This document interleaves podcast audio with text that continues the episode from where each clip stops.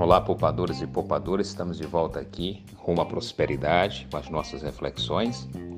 E hoje eu queria em especial comentar um livro fabuloso, A Guerra da Arte, do escritor americano, escritor histórico Steven Pressfield. Uma obra clássica, é uma obra que é difícil a gente encontrar no mercado editorial brasileiro, mas uma coisa fabulosa onde ele conta a trajetória dele, né, até chegar a ser um escritor conhecido, como ele teve que atravessar as dificuldades, como ele teve que atravessar as resistências.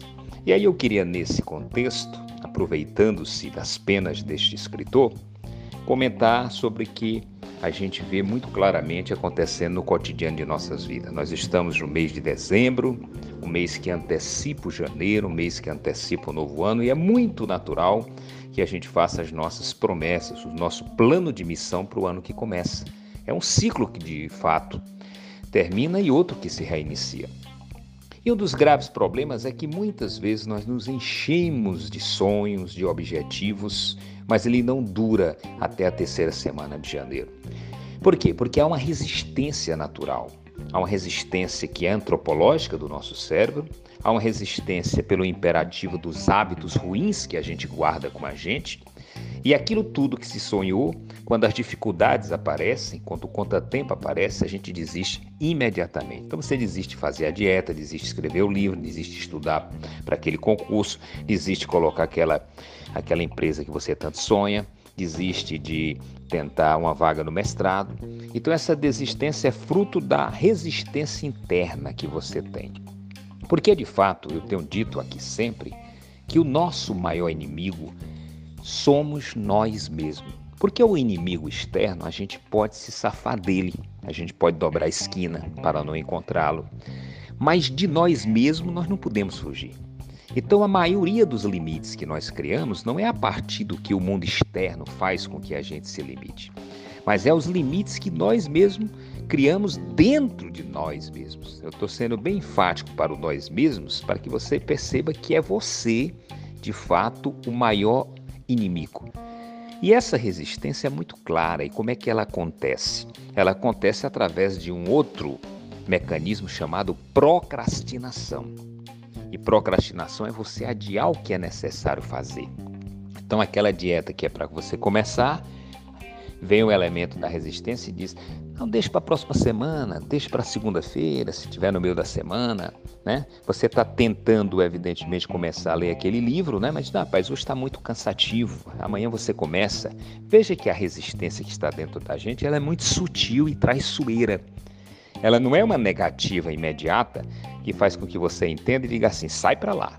Ela vem sutilmente. Então, você está tentando acordar ali às 5 e meia da manhã, mas aí é uma quinta-feira para começar a sua atividade física e a resistência vai dizer assim: olha, dorme um pouquinho mais, você estava muito cansado, ontem foi um dia muito difícil.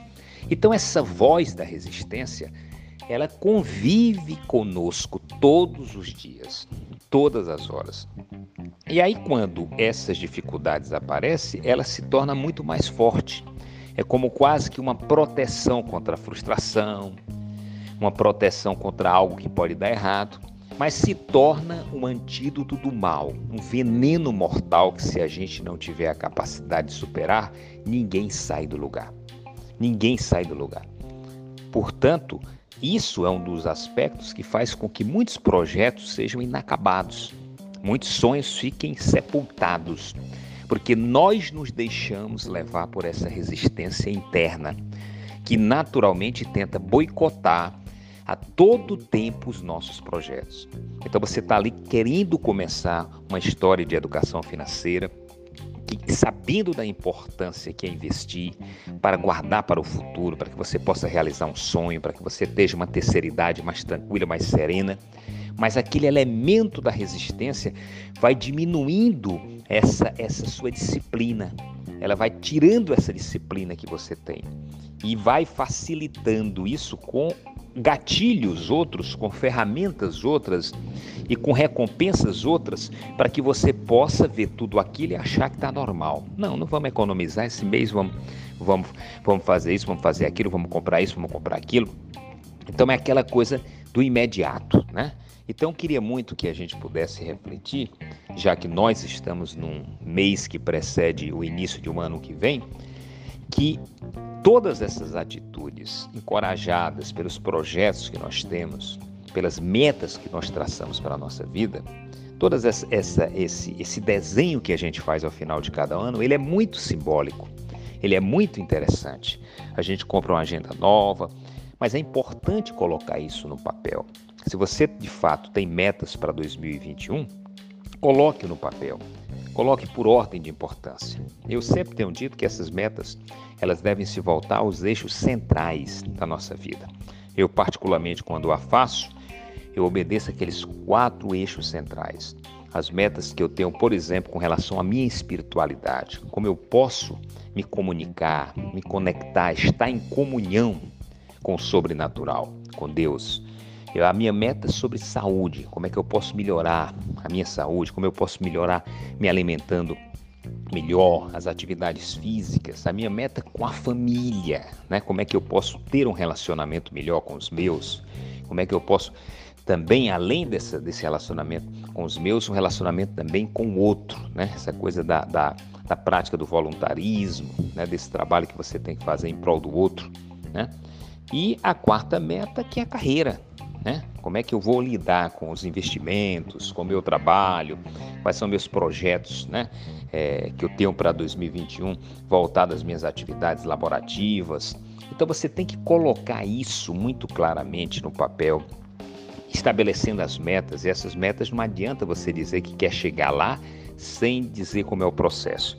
Se você coloca, por exemplo, uma meta que diz que quer emagrecer 20 quilos, você tem que dizer como vai ser esse processo.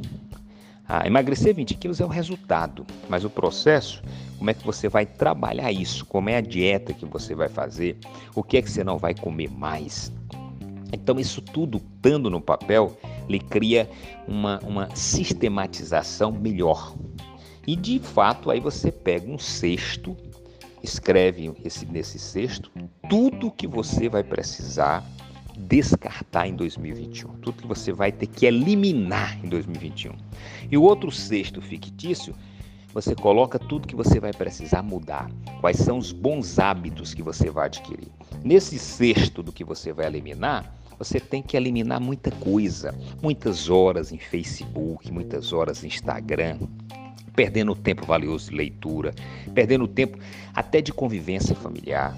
Então você vai eliminar o que? Eliminar a procrastinação no sentido de que você vai começar de fato essa atividade física. Então você coloca tudo que você precisa eliminar, os maus pensamentos, a fofoca, né? a gordura demais, a gordura da língua. E no outro você coloca o que você precisa mudar, né? O que, é que você precisa alterar no seu modo de pensar. Eu vou ser mais sociável, eu vou ser uma pessoa mais aberta, vou encarar mais a realidade, né? participar de grupos, na minha igreja, na, na, minha comunidade, como é que eu vou fazer, o que, que eu preciso mudar na minha relação familiar, eu preciso estar mais presente, eu preciso isso, na, na, minha relação de trabalho, como é que eu posso apresentar um trabalho melhor, como é que eu posso oferecer algo sem que dar mais daquilo do que naturalmente a, a, o meu, meu cargo é, tem como atribuição, o que, que eu posso, qual é o plus a mais. Então, isso é muito importante você de vez em quando fazer essa revisão. Eu, por exemplo, sempre tive o mês de dezembro como um momento profundo de catarse. Eu chamo isso de catarse. Eu vou parar, vou ler bastante, vou fazer uma introspecção profunda, um mergulho dentro de mim mesmo, para fazer o plano de missão para 2021. É um planejamento. Lá no final do ano, quando chega na véspera do dia 30, 31, eu costumo pegar o plano de 2000 do, do, do ano passado. Eu vou avaliar o que eu cumpri, o que eu não cumpri, o que eu deixei de fazer. Então a vida não pode ser um piloto automático. A vida tem que ser planejada, né? colocado no papel e planejado. Então espero que vocês reflitam sobre isso e que saibam que o maior inimigo está dentro de você, que é a resistência. A resistência é tudo aquilo que você sonha fazer diferente. Mas há como vencer. Eu coloquei alguns aspectos que você pode ter como fundamental para começar a traçar tudo isso. Um abraço, gente, e até o próximo.